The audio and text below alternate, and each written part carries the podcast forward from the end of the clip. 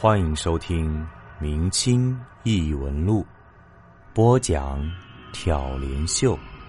本节目由喜马拉雅 FM 独家播出。今天我们继续来讲飞翔的面包给大家带来的他的真实经历。这个故事的名字叫做《生魂》。许多人都听说过死去的人托梦的故事，可是。活人，也就是生人托梦，甚至遇见生人魂魄的故事，应该很少见吧？故事还是从你爷爷年轻时候说起。爷爷年轻时不仅修过铁路，还当过民兵。在文革时期，民兵承担着一部分维系地方治安的职责，是可以配枪的。当然了，和部队的制式装备枪械相比，民兵的枪是差了很多。一天晚上，爷爷和其他几个民兵绕着村子巡夜，走到村东头小河边时，忽然听到从小河对岸山坡上的玉米地里传来一阵阵“哎呦哎呦”的痛苦呻吟声。爷爷和同伴立刻意识到，很可能有老人在玉米地里摔倒了。面包哥的家乡多山，道路难行，老人晚上出门跌倒是常有的事儿。爷爷几个人迅速朝着声音跑了过去，钻进了玉米地里。那声音越来越近，听得出来是个中老年女性的声音。而就在他们拨开密密麻麻的玉米杆，快要来到声音发出的地方时，那个声音突然消失了。几个人在附近仔细搜索了一遍，并没有发现任何人的踪影。这时候，几人才觉得有些怪异。为了打消诡异的气氛，爷爷对几人说：“别怕。”可能是狐狸或者别的什么野兽作怪戏弄我们呢，别理他。当天晚上也没有别的事情。谁知第二天晚上，他们巡逻到了相同的地方，那个呻吟声又出现了。这次爷爷他们并没有立即再冲过去，而是站在玉米地边朝天砰砰砰放了三枪。枪声过后，那个呻吟声又消失了。爷爷回家后。把这件事儿告诉了奶奶，奶奶对此却并不觉得奇怪，只是说了一句：“某某大嫂恐怕不行了。”原来前几天晚上，奶奶也听到了这个声音，只不过地点是村里路边的一棵大柳树下。奶奶口中的某某大嫂是爷爷本家的一位亲戚，常年卧病在床，由于当时医疗条件很有限，也查不出究竟什么病。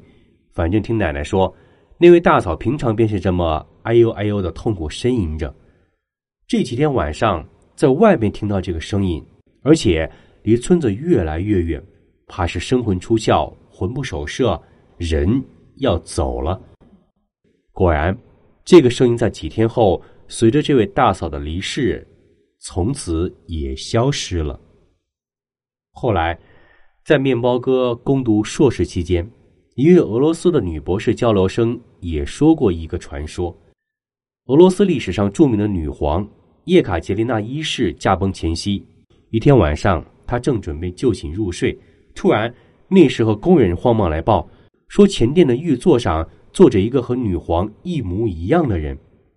叶卡捷琳娜一世来到前殿，果然看到另一个自己端坐在玉座上。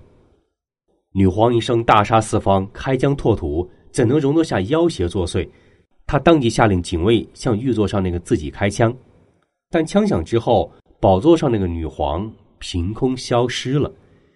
几天之后，女皇也驾崩了。而在西欧，这个故事则被附会到了英国国王伊丽莎白一世的身上，情节略有差别。以上的故事都是面包哥听来的，并且在听说之后很快就忘记了。而之所以这几个故事能从他记忆深处再翻出来，是因为两年前刚工作的时候他的一次亲身经历。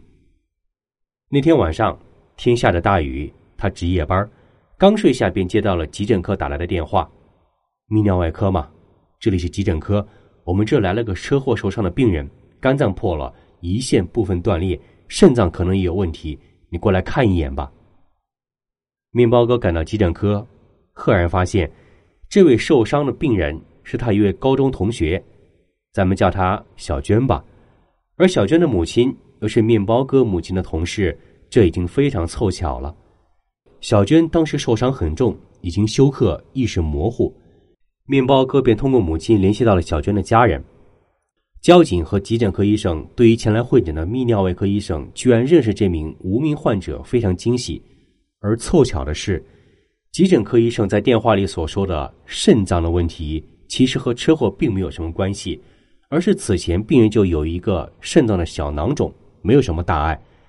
急诊科医生原本并不打算把面包哥叫去会诊的，可是为了保险起见，不出纰漏，一转念还是把他叫去了。最终经过抢救，小娟捡回了一条性命。种种凑巧已经够神奇的了，而最神奇的事儿在后面。原来，在小娟和她的丈夫小泽的记忆里，那晚发生的事情是完全另外一个版本。那天。小娟下午有半天假，于是便开车回了娘家。她的娘家在本市另外一个区，开车大概需要一个小时。丈夫小泽傍晚下班回家，因为重感冒突然发起了高烧。小娟接到丈夫电话，心急如焚，便开车回家。当天下的大雨，天黑路滑，又急着赶路，这才在路上发生了车祸。但是，在小泽的记忆当中。当他坐在沙发上烧得迷迷糊糊的时候，小娟回到了家中，给他烧了热水，服下了退烧药散裂通之后，便扶他到床上睡下了。半夜，小泽被丈母娘电话吵醒，说妻子出了车祸。自己一开始根本不相信，他以为丈母娘是接到了来自海峡对面最美的风景打来的诈骗电话，可伸手一摸，身边床上空空如也，家里也找不到妻子的身影。他连忙打给小娟，接电话的是医院的护士，小泽这才匆忙赶到了医院。而小娟在生命垂危、意识模糊期间，也做了一个梦，梦里的情景和小泽的回忆情节基本相似：回家烧水，给丈夫吃药，上床休息。他们夫妻俩给面包哥讲完这段回忆之后，他笑着说：“可能你们夫妻俩那天晚上过于想念对方。”所以做了相同的一个梦，或者说同时产生了幻觉吧。要知道，即使在健康人当中，亲人之间做同样的梦也不是很罕见的情况。而且那天晚上，你们一个发高烧，一个先是休克，又接受了全身麻醉，完全具备产生幻觉的条件。尤其是小娟，麻醉药本身也有致幻作用。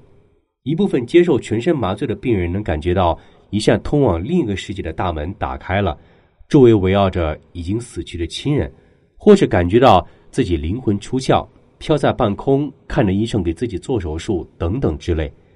当然了，更多的病人是做美梦，比如打麻将赢了、泡温泉，或者，呃，或者什么，大家应该都懂，我就不详细解释了。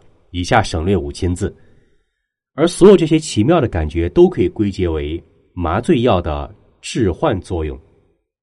但是，小泽下面的话让面包哥无法反驳。小泽说：“刚开始他自己也以为只是个梦，可那天回家，他明明白白的看到桌上放着一盒刚拆封的散裂通，而自己根本不知道这个药是做什么用的，也根本不知道家里有这个药，能把这个药拿出来给自己吃的，只会是自己的妻子小娟。当然了。”我们可以从科学的角度来解释，说是小泽自己从药箱里找出了散裂通，自己看了说明书，然后自己烧水，自己服药。只不过因为发烧，事后他根本不记得了。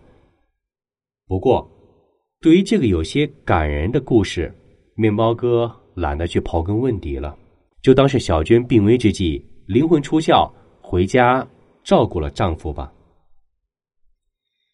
故事说到这儿就结束了。或许有的朋友会问：面包哥是个医生，也相信有灵魂鬼神之说吗？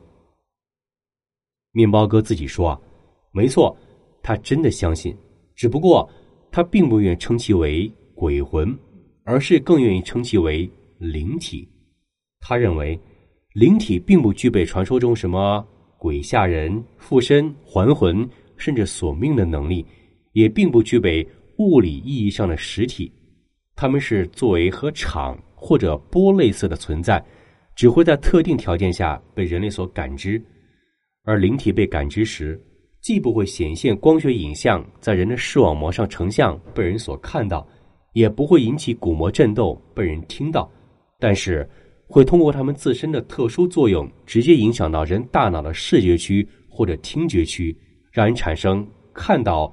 或者听到灵体的感觉，并且，面包哥认为灵体是可能湮灭、消散的，并不是永存的。而在我们从小接受的教育中，物质决定了意识，意识不能脱离物质单独存在。可是，有没有可能意识本身就是一种物质呢？在我们人类的大脑中，意识是以电能的形式存在的。